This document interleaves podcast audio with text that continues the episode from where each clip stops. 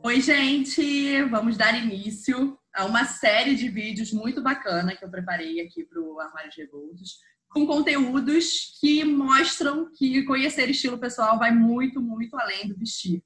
Tem impacto em vários é, aspectos da nossa vida, muito importantes, por sinal. E eu quis começar com talvez um que muita gente esteja surpresa, que é o tema finanças. Por que isso? Veio muito até da minha história pessoal. Eu, como vocês sabem, era super consumista e eu gastava grande parte do meu salário comprando roupas, acessórios e tudo mais. Quando eu parei de fazer isso e eu comecei a, a ter uma quantidade de dinheiro né, que sobrava depois no final, porque a gente acaba que depois a Gabi vai entrar melhor nesse né, a questão dos uhum. mas né, falando um pouco aqui da prática, você acaba assumindo aquilo como custo fixo, né? Você, ah, eu tenho que comprar, eu gasto tanto de roupa por mês. E não necessariamente precisa ser assim. Então, depois que eu transformei isso, eu pude realizar muita coisa, né? Então, que a minha transição de carreira se deve muito a isso. E aí, Gabi, eu gosto desse assunto, né? Eu vejo, sigo muitos influencers, inclusive você, né? Já, já te conheci. Ah, que bom. No Instagram, pega dicas e tal. E aí eu vejo que a participação da mulher no, no mercado financeiro, né, como investidora, é ainda baixa. E aí explica pra gente um pouquinho o porquê disso, né? Qual a relação disso com o consumo e tudo mais. Primeiro, bem-vinda, né? Obrigada por aceitar o convite para compartilhar aqui esse conhecimento com a gente. A Gabi, ela é assessora financeira e especialista em finanças do BTG Pactual, que é um grande banco de investimentos, né, o maior da América Latina. Gabi, fica à vontade. Pode falar. Ah, primeiramente, muito obrigada pelo convite. Estou muito feliz de vir aqui tentar ajudar um pouquinho todas as mulheres que nos escutam. É, eu acho que não existe momento mais propício para a gente falar é, sobre finanças, sobre investimentos, principalmente porque você já introduziu aí do consumismo. Então, acho que não tem um momento assim melhor para a gente falar sobre isso, um momento que está todo mundo em casa, às vezes é muito no ócio. Então, eu fico até brinco com todo mundo, os carrinhos de compras online todos lotados, né? Porque eu acho que o consumismo ele está muito atrelado à ansiedade, à tristeza. Então, é um momento muito novo que a gente está vivendo. Muita gente está triste, uma pessoa que sempre descontou ali as angústias dela nas compras. Então, realmente, não existe momento mais propício para a gente falar sobre isso. E, inclusive, tem um dado muito interessante que nós, mulheres, infelizmente, representamos aí dois terços do consumismo. Então, a gente precisa, a gente precisa mudar essa história e essa fama nossa. Bom, agora você me perguntou aí da relação da mulher com o dinheiro e principalmente com os investimentos. É, vou falar alguns dados aqui que é, mostram o porquê disso. É, eu acho que o fato mais relevante para mim é porque realmente a história da mulher com dinheiro é muito recente. Se você for ver até 1962, ou seja, 50 anos atrás, as mulheres elas representavam apenas 10% do mercado de trabalho. Então você pensa, a gente não tinha realmente muitas mulheres no mercado de trabalho. Então, essa relação da mulher independente, trabalhando, ganhando dinheiro e realmente se vendo ali todas independentes e donas do próprio dinheiro é muito recente. Aí você me pergunta, ah, mas por que, a mulher não é muito familiarizada com os investimentos? Aí eu vou falar uma coisa aqui que eu acho que é muito importante. Por que que toda mulher delega essa função. A gente tem mania de delegar. A gente pede a, dar a mão do pai, do irmão, do namorado, do marido. A gente tem é, essa péssima mania de delegar essa função de cuidar dos nossos investimentos, que é uma coisa tão importante para o nosso parceiro ou para algum homem que seja. E eu penso assim, a gente preza tanto pelo nosso próprio dinheiro, a gente não quer que eles cuidem do nosso dinheiro, mas a gente delega os investimentos, que faz a mesma coisa. Então, eu acho que é, se a gente for analisar essa relação, é recente a história da mulher com dinheiro, e a gente também tem o fato, é, eu adoro falar isso toda vez que eu vou falar sobre mulher investimento, essa relação. Eu adoro falar esse dado que é muito importante que, se você analisar, é, existe um estudo que analisou as mulheres no, no, ao longo da semana delas. E a mulher, pelo, pelo passado dela mesma, ela ocupa algumas funções de casa que eu estou falando até mesmo da mulher independente, tá? Que trabalha fora. Mas existem ainda algumas funções de dentro de casa, como, por exemplo, dar, dar ali as instruções para ajudante, que seja cuidar da roupa, é, que seja cuidar do cardápio semanal lá para sua casa, ou que seja realmente de manter a ordem da casa, de dar comida para o filho, de levar filhos para a escola, de cuidar ali da educação dos filhos de perto. Se a gente for ver, a mulher gasta de uma a duas horas por dia nessas funções de casa. Quando a gente vai ver ao longo da semana, a mulher gastou aí oito horas no mínimo fazendo essas funções extras, que a gente fala aí que são as funções de casa, mas que a mulher assume ela, na, maioria dos casos, 100%, ela assume esses, essas funções. Então, quando a gente vê, em uma semana, a mulher ela teve como se fosse um dia de trabalho a mais fazendo essas funções. Ou seja, enquanto você está lá fazendo essas funções, os homens estão estudando, cuidando dos investimentos, cuidando das finanças, e até mesmo é, se evoluindo no sentido com os estudos, é, correndo atrás desse conhecimento, principalmente com os investimentos. E nós mulheres estamos como? Cuidando da casa, fazendo outras funções. Não, e ainda tem uma outra coisa que me veio à mente, que o, o homem tem isso na roda de assunto deles. Eles conversam com os amigos. Totalmente. A gente não. A gente, né? A gente tem um tabu. A gente não fala amiga. de é, dinheiro, né? Não fala. Então, eu acho que esse dado é muito relevante para mim. Exatamente. Eu gosto muito de falar esse dado, porque uhum. realmente é uma horinha no dia ali que você tira. Ah, não, eu vou só é, ver aqui o que, que vai fazer de almoço essa semana. Essa uma horinha por dia que você gastou ao longo da sua semana era um tempo que você podia estar estudando, podia estar cuidando das suas finanças, podia estar aí evoluindo nesse sentido. Então, são alguns fatores que distanciam muito as mulheres dos investimentos. Então, falei algumas das razões. É. E como e você falou, a gente despesa, tem esse né? tabu, a gente tem esse tabu de falar de dinheiro é, por diversas razões. Primeiro, porque a gente é, as mulheres ganham menos, tá? Então, assim, 30, as, os homens normalmente ganham 30% mais dos salários que as mulheres. Nossa história no mercado de trabalho é recente. A gente não fala sobre dinheiro, a gente não tem o costume de estudar mais, né? sobre finanças. Também. Exatamente. Nossas beleza, essas coisas. E aí vai entrar que eu, que eu acho que vem até no segundo ponto aqui da nossa conversa, sobre o planejamento financeiro. Isso aí, né? Que aí a gente já sabe quais são as questões que a mulher tem, que isso são, são coisas estruturais de sociedade que a gente está evoluindo, está mudando, tem ainda um processo pela frente, mas a gente, quem quer começar, pode já fazer o seu, né? O seu, seu planejamento, entender suas. Porque a gente não sabe nem quanto a gente gasta, né, Gabi? Começa aí. Exatamente. Agora, eu, agora eu acho que eu vou assim, Rafa Agora eu acho que eu vou falar coisa que é primordial. É, muitas vezes a gente se sente muito na cobrança, ah, tem que começar a investir, tem que começar a investir, mas o que a gente se esquece é que o investimento ele é a última parte do processo de planejamento financeiro. E o planejamento financeiro, ele nada mais é do que o controle e a organização das suas finanças pessoais. Então, antes de você investir, você tem que organizar as suas finanças. Por quê? Isso é muito lógico. Para a gente investir, tem que sobrar. Aí você me fala, putz, mas como que eu posso organizar as minhas finanças? E é muito importante ter esse planejamento financeiro, principalmente no momento agora que a gente está vivendo.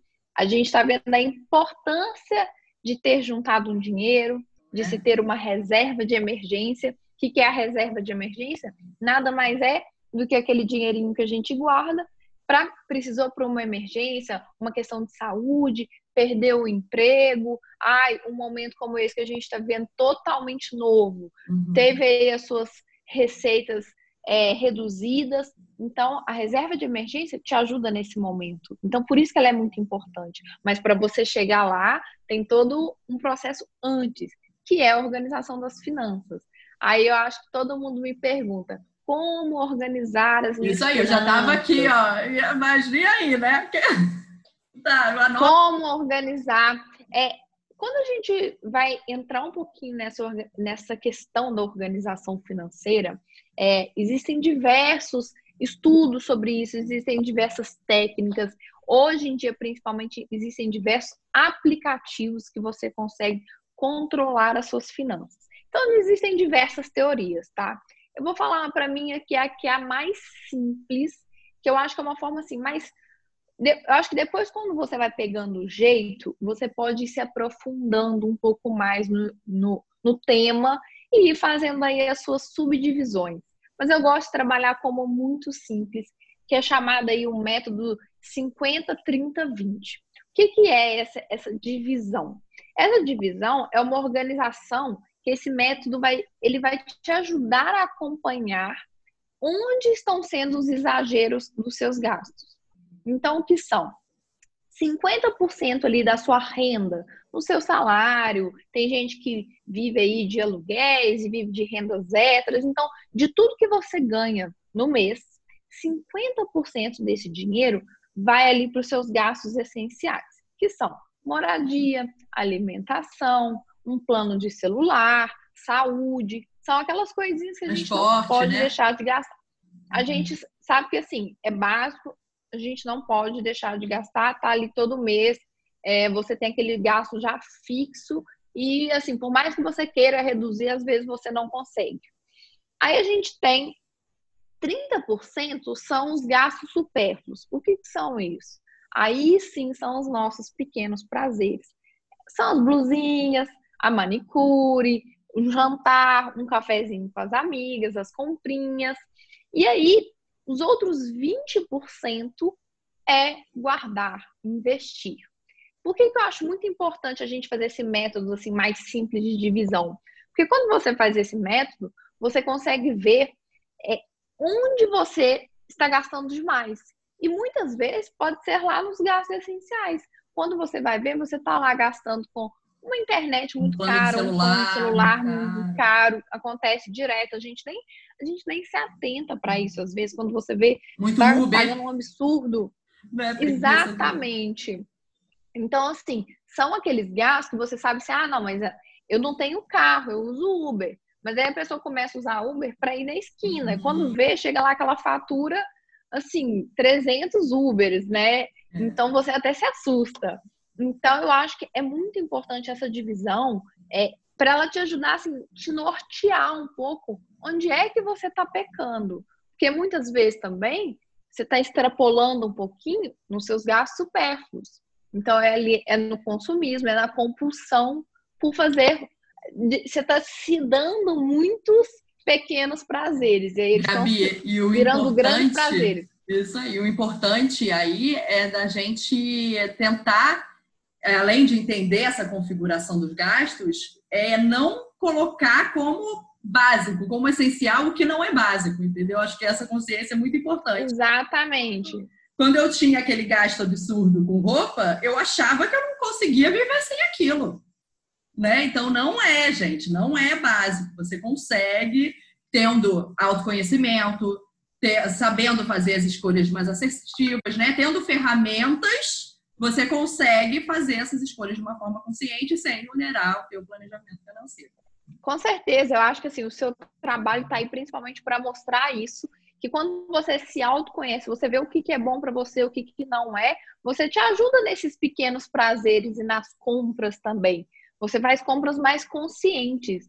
Muitas vezes vai lá pela qualidade, por aquilo que combina com você e não simplesmente o volume, a quantidade. Isso te faz gastar menos. Então aí você me pergunta, Gabi, mas e para quem está endividado? Para quem está endividado, a gente muda essa configuração. Então, 20% vão ser ali com os gastos supérfluos, que são as comprinhas, os pequenos desejos. É muito importante que, por mais que a pessoa está endividada, ela não pode cortar 100% esses pequenos prazeres, porque senão ela parece que a vida perde, perde a graça. É.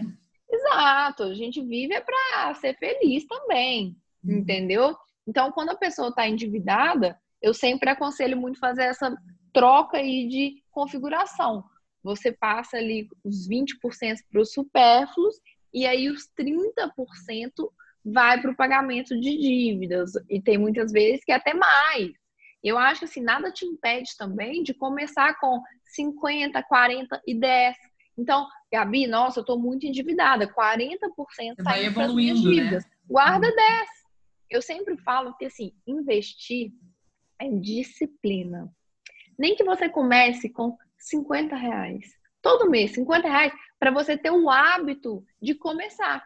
Porque é a disciplina que vai fazer aquilo ali no longo prazo se tornar um montante interessante. Não é, ai meu Deus, mas ai, eu não tenho dinheiro para começar a investir. Ninguém começa a investir sendo rico, entendeu? Você começa ali com a disciplina de todo mês tentar poupar um pouquinho, investir, e isso aí no, no, ao longo dos anos, isso aí vai se formar um montante interessante, entendeu? Gabi, tem uma coisa interessante, até que para mim foi muito boa quando eu estava né, fazendo essa transição. Eu trabalhava numa empresa que ela descontava já a parte do meu salário para o investimento, né? No caso, era uma previdência, mas é uma forma também, da, né? Às vezes as pessoas nem previdência têm. Então, ela já tirava, você nem via aquele dinheiro, que aí começa a te dar essa disciplina. Olha, esse dinheiro eu não conto com ele porque ele é para o meu futuro. Então, de você não. Exatamente. Aí entra muito, isso que você está falando, entra muito assim, numa pergunta que me fazem muito. Como começar a investir? Como? Todo mundo me pergunta como. Bom, eu, Gabriela, indico muito você abrir a sua conta em um banco digital, numa corretora, apartada ali daquela sua conta corrente que você usa para os seus gastos normais. Porque essa simples separação física dos dinheiros, isso vai te impedir de gastar. Porque se às vezes você deixa ali no seu banco, num produto não tão bom, que é resgate automático, aconteceu qualquer problema, foi no shopping, gostou de uma coisa, vai, ah, eu resgato ali pago, não tem problema. Quando você faz essa separação física, não estou falando que isso é difícil, viu? É só simplesmente uma separação assim. Não, esse aqui é o meu banco digital, onde eu vou investir o meu dinheiro, é um banco de investimentos. Lá eu vou focar em rentabilizar. O que, que é isso? em fazer desse dinheiro ele se tornar maior. E aqui nesse meu banco é o banco da minha vida, onde eu vou fazer meus gastos. Esse aqui é gasto e esse aqui é para tornar o meu montante maior. Eu gosto dessa separação física. Que eu, acho eu fiz tá isso também. Bem. Também coloquei isso na, na lado prático. E, um simples, e uma ação muito simples, Rafa, que já te ajuda a forçadamente ter essa disciplina, já deixa uma TED automática. Caiu o salário, TED automática pro, ali de um dinheirinho para o banco digital. E lá você investe ele. Se todo, se todo mês você for ali investindo um pouquinho, investindo um pouquinho, quando você se, começa a se organizar melhor financeiramente, fazer um planejamento financeiro mais efetivo, você consegue começar a aumentar esse montante que você está fazendo a TED, esse montante que você está colocando para investir. Então, isso é essencial. A gente tem que ter, conhecer, aí entra de novo o autoconhecimento, né? Conhecer a sua relação com o dinheiro. Por exemplo, eu sou o tipo de pessoa que se eu entrar no, no, no banco e na mesma tela eu vejo tudo, né? Eu, eu vou achar que eu tenho e vou querer fazer um monte de coisa. Então, essa ideia, para mim, é importante. Exatamente. Então, você tem que ter essa, esse autoconhecimento de como você funciona em relação ao dinheiro. Você pode, né? Tem gente que deve lidar bem, mas se você, a maioria das pessoas, acho que não. Então. Exatamente. E eu sempre falo assim: que o banco de investimentos, que é a corretora, enfim, onde você investe seu dinheiro, onde eu invisto o meu, é óbvio no banco que eu trabalho, no é. BTG Pactual Digital. Mas quando você entra lá, é um supermercado. Você entra lá, são diversos produtos e, e aí que entra a importância que a gente falou lá no início do nosso papo de conhecer, de estudar. Porque às vezes você até se perde. Mas hoje em dia existem muitas pessoas que ajudam nisso são aí os assessores financeiros. Hoje em dia existem diversos escritórios de agente autônomos que a pessoa não cobra esse serviço, tá? Então, internet mesmo, muita gente, né? E na internet. Tem você, que as pessoas Eu acho que hoje em dia Exatamente, hoje em dia o acesso à informação ele é muito, ele é muito simples. Eu tento lá através das minhas redes sociais ajudar um pouquinho essas pessoas que estão começando, que por mais que a gente ache, ah, não, mas ela tá falando coisa muito boba.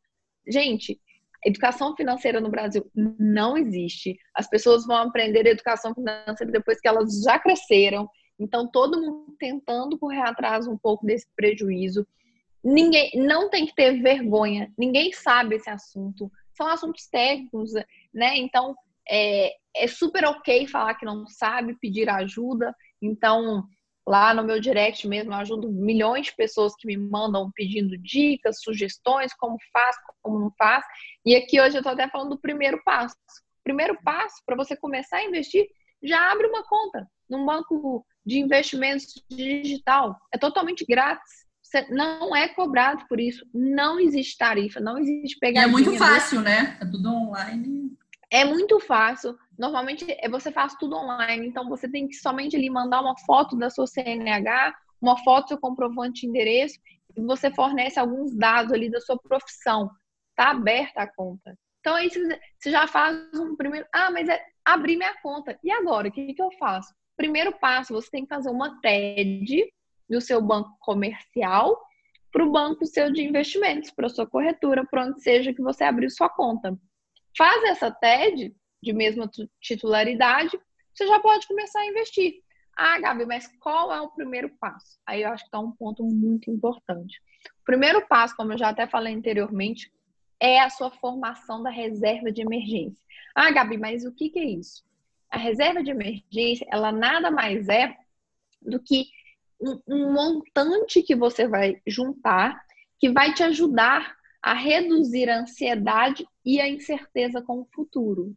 Então, para quem tem uma reserva de emergência, talvez esteja um pouco mais tranquilo nesse momento coronavírus que estamos vivendo.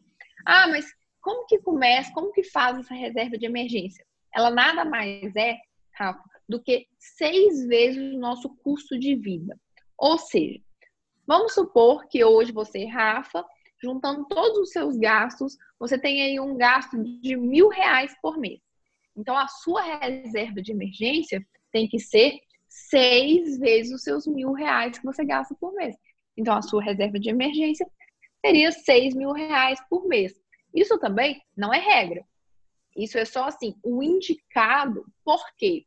Quando você junta ali normalmente uns seis vezes o seu custo de vida, se você eventualmente perde seu emprego, se você tem a sua renda reduzida, em seis meses normalmente a gente diga-se né? que a gente já, conse uhum. já consegue se recompor, já consegue pensar numa nova estratégia ou consegue ir em busca de uma renda extra, tá? Tudo bem que esse, eu acho que esse lockdown veio até para mudar esse conceito e mostrar a importância da reserva de emergência e que talvez ela tenha que ser maior do que seis vezes. Mas todos aí os especialistas, normalmente especialistas financeiros, a gente indica seis vezes o custo de vida. Mas eu confesso que eu acho que depois desse coronavírus eu já estou até revendo os conceitos e talvez seja necessário a gente ter mais do que seis vezes. Mas é aí o que normalmente a gente. Está mudando indica. tudo, né? Agora.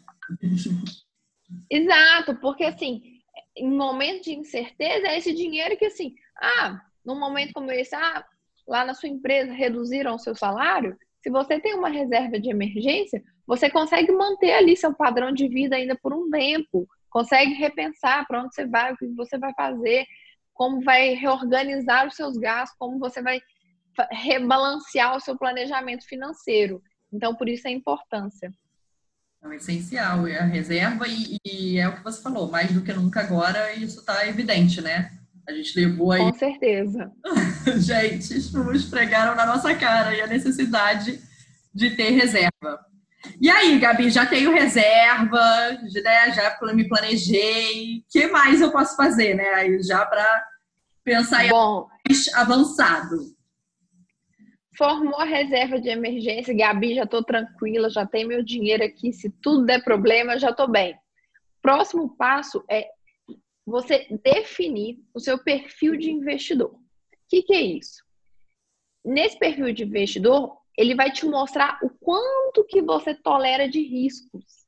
Ou seja, na hora de investir, você está ali atrelado, você pode ser um, um, um investidor é, conservador, moderado ou agressivo. O que isso significa? O conservador é aquele cara assim que ele não quer correr risco nenhum, ele vai ganhar sempre pouquinho, mas vai estar sempre ganhando. É principalmente nesse momento que a gente está vivendo aí, só para as pessoas entenderem um pouco mais. Se a gente voltar aí um ano atrás, mais ou menos um pouquinho mais, a gente tinha uma taxa de juros de mais ou menos 14% ao ano. Isso aí dava mais de 1% ao mês. Então, se você conhece aquela pessoa que provavelmente vive de renda, eu acredito que a situação dela no momento seja bem difícil.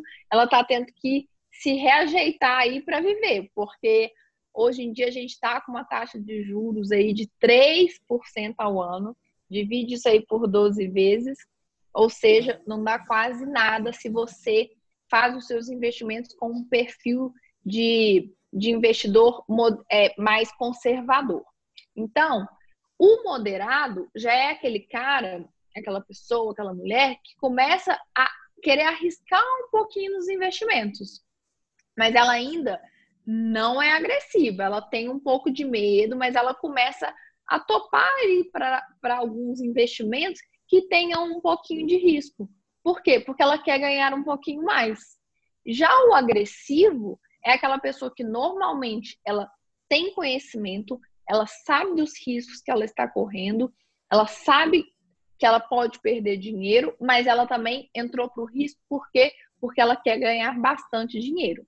Então, eu expliquei de uma forma bem simples aqui para as pessoas conseguirem entender um pouquinho o que, que é o perfil de investidor. Então, quando você abre a sua conta lá, logo quando você vai.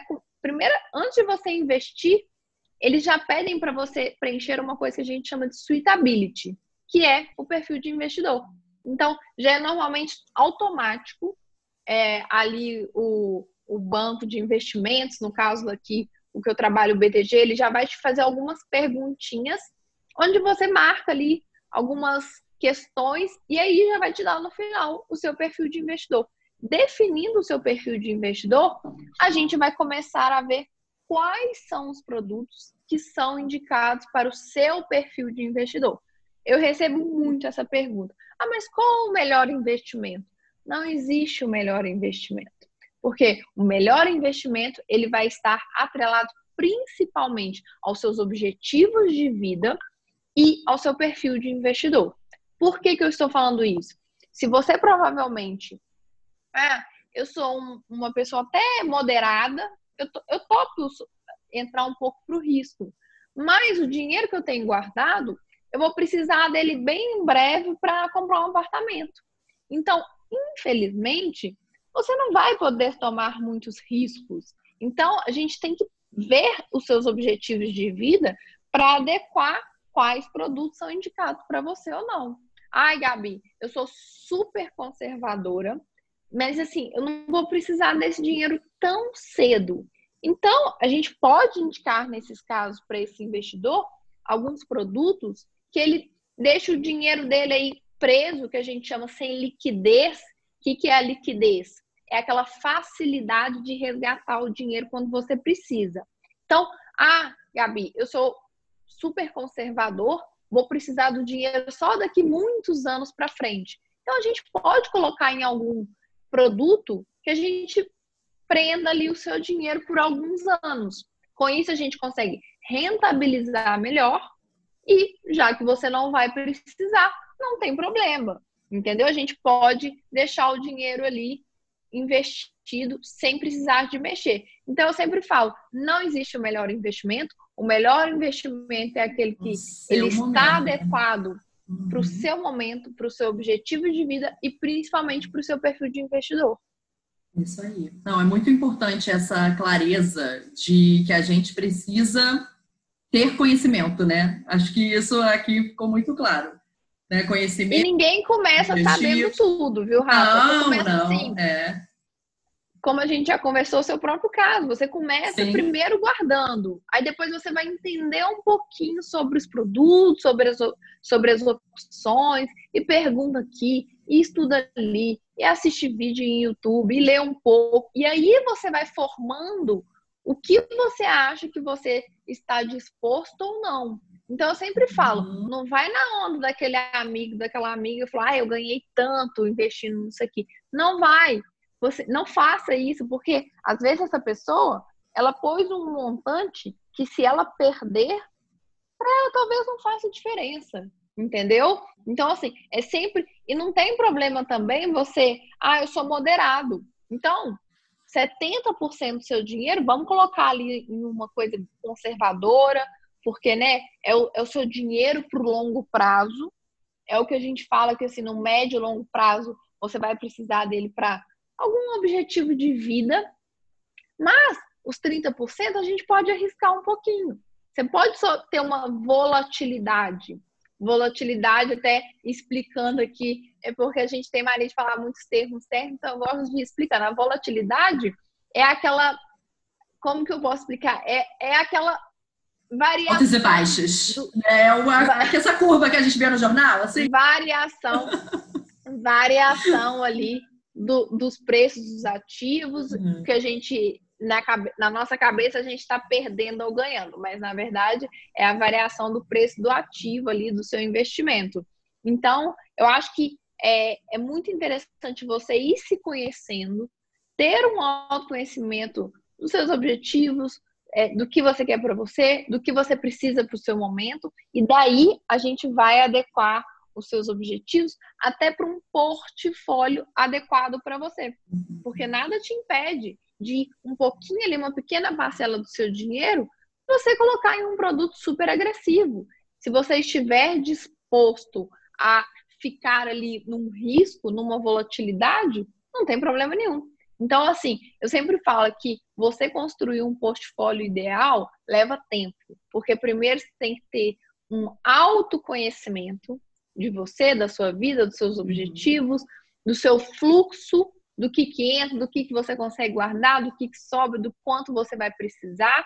E aí depois entra a parte do conhecimento técnico, que é você estudar, você se informar, ir atrás de informação, e aí depois você começa a investir realmente. Então, assim. E leva tempo, né? É... Não é uma coisa de. É, a gente, e a gente vai mudando o nosso perfil ao longo da vida. Sim. Eu sempre fui uma investidora super conservadora. Em momentos atuais, não tem como ser é. ganhar dinheiro e ser conservadora. E eu pensei, meu Deus, eu não vou ficar rica nunca se eu ficar conservadora assim. Eu tive que entrar um pouco pro risco, entendeu? Uhum. É, e até esses objetivos também é o que você falou o tempo todo. A gente tem que saber o nosso objetivo com o dinheiro, né? Por que, que você está é, guardando aquilo, se é reserva, se é... E é aquilo que, que vocês falam muito, né? De, é, de mercado financeiro, finanças, que o dinheiro a gente não fala muito, fica, ah, é um tabu e tal, mas ele é o que viabiliza os nossos sonhos, né? O que faz a gente realizar muita coisa, o que faz a gente ter liberdade, a gente ter independência. Então, é, é muito importante falar sobre isso. É um dos motivos pelo qual eu quis trazer esse assunto para cá, porque ao mesmo tempo que o vestir é também essa coisa da independência, da liberdade, de você ser autêntico, o dinheiro também é né? A forma que você lida. Ô, Rafa, tem, a minha, tem uma das minhas frases, assim, que são, é, é minha queridinha para explicar isso que você acabou de falar. Que as pessoas falam muito que dinheiro não traz felicidade.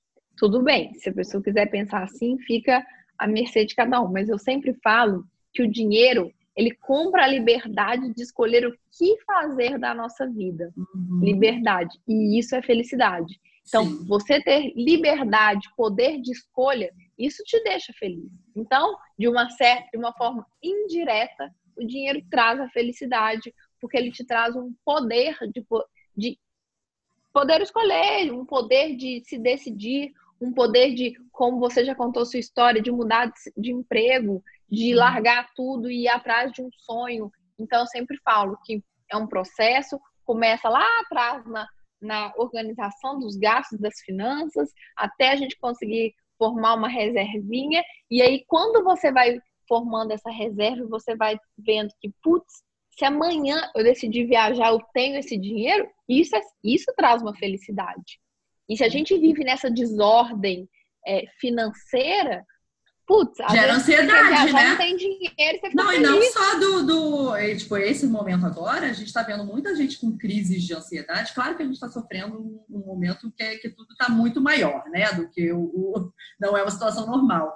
Mas algumas pessoas estão passando por isso com um pouco mais de conforto, que tem suas reservas, outras com um extremo de ansiedade porque não sabem o que fazer amanhã se então, acho que essa lição a gente pode tirar desse momento aí complicadíssimo, né? Que a gente pesquisa, Com certeza. precisa entender. E no que eu puder ajudar vocês, nem que em um próximo papo a gente entre um pouquinho mais a fundo nos produtos. Hoje eu nem quis ficar falando muito dos produtos, eu quis uhum. muito mais passar essa consciência financeira que a gente chama, que é muito mais da organização, do planejamento. E aí depois entram os investimentos. Então, para o segundo papo aqui, a gente pode vir, a gente troca ideias sobre produtos. E aí a gente é. entra mais a fundo nesse, nesse tema que é mais técnico. Então, para quem ainda não chegou lá, fica até chato de assistir, né? Mas Sim. é bom para as pessoas entenderem a importância e realmente, às vezes, as pessoas têm estigmas de achar que só investe quem é rico, que precisa ter dinheiro para começar. Não, Hoje em dia existem opções de investimento que você pode começar com apenas 30 reais. Existem Ótimo, excelentes nossa. fundos de investimento, uhum. que é aí nada mais é do que um produto, né? Que funciona como se fosse um, um, um clube, dizemos assim, e onde você, onde você põe o seu dinheiro na mão de um gestor, que é uma pessoa capacitada para fazer isso. Você pode entrar em alguns fundos de investimentos com apenas 100 reais. Uhum. Então, assim, não tem que ter esse estigma, não existe, é, não precisa ter dinheiro para começar, não precisa ser rico para começar, não é difícil e não custa caro, é de graça, é. inclusive, viu? Precisa é saber controlar seus gastos, né? Isso é Exatamente. o que precisa. Deixar Aí o consumismo tá, é de lado, é, que é o que eu, que eu sempre né, tento trazer aqui, que não é Tipo, eu, eu, eu me tornei uma pessoa muito mais feliz quando eu deixei de gastar aquele monte de dinheiro com roupa e pude ter a liberdade de escolha, né, da minha, é? do que com aquele armário entulhado. Então a gente tem que pesar né, no que, que vai, realmente vai fazer diferença na nossa vida. É mais uma blusa ou é um plano, uma viagem, um plano no futuro, né? Um curso que e, fazer. E aí entra até muito do, do, seu trabalho, eu acho, né? Que em conjunto ele ajuda nessa conscientização. Porque, Sim. assim, num momento como esse que a gente está agora, as pessoas estão lá vendo o armário entulhado de uhum. Ou seja, todo o seu dinheiro está em roupa. Às vezes você está até passando dificuldades financeiras porque você não soube se organizar. Hum. comprou no volume, comprou ali pela ansiedade, pelo simples prazer, não se organizou e agora às vezes pode até, infelizmente, estar passando um aperto ou estar passando uma dificuldade. Então eu sempre falo que o seu trabalho também ele entra, eu acho que os nossos trabalhos eles conversam são complementares, muito, por isso que eu te convidei. Total. Total. é o início o seu trabalho vai... ajuda nessa conscientização. Uhum do consumo, né? Do consumo consciente, que eu acho que hoje em dia a gente tem que ter muito. É, eu fico pensando, olha aí, tá, a gente tá precisando comprar roupa, nem está saindo de casa, né? Uhum. Então, assim, você tem que comprar o que combina com você, o que, que é bom para você, e o que, que é bom para você não é bom para o outro. Uhum. Tem que ter esse trabalho do autoconhecimento, e aí entra também o autoconhecimento dos seus gastos, das suas finanças, da organização. Então, eu acho que é, a gente super se conversa. Sim, com certeza. Né? Porque é aquilo, é, muita gente vê os serviços, são caros, são serviços caros, né? Porque é, é uma consultoria, é uma coisa que é muito personalizada e tal. E aí a pessoa fala, ai, nossa, mas eu vou gastar isso tudo, só que ela gasta muito mais com roupa, entendeu? O que ela gasta, às vezes, por mês. De, e, e às vezes com roupa que nem combinam com ela. Que não combinam com ela e ficam paradas. Comprou só porque estava na promoção. Uhum é muito superior ao que você gasta. Então, tipo, tem gente que fala, ah, mas eu fiz um investimento numa roupa. Roupa não é investimento, você, vai, você não vai revender ela por mais do que você pagou. Né? Começa por aí, ela vai perder muito valor ao longo do tempo. Já o serviço, ele vai te fazer gastar menos depois, né? Então a gente com certeza esse, esse viés também, já que a gente tem armários entulhados, como é que a gente faz isso circular? Gabi. Eu sei. É até para fechar aqui, Rafa, eu sempre falo que é, esse momento, quando a gente começa a olhar para as nossas finanças, é o momento de assumir o protagonismo pela gestão da própria vida financeira e da nossa vida.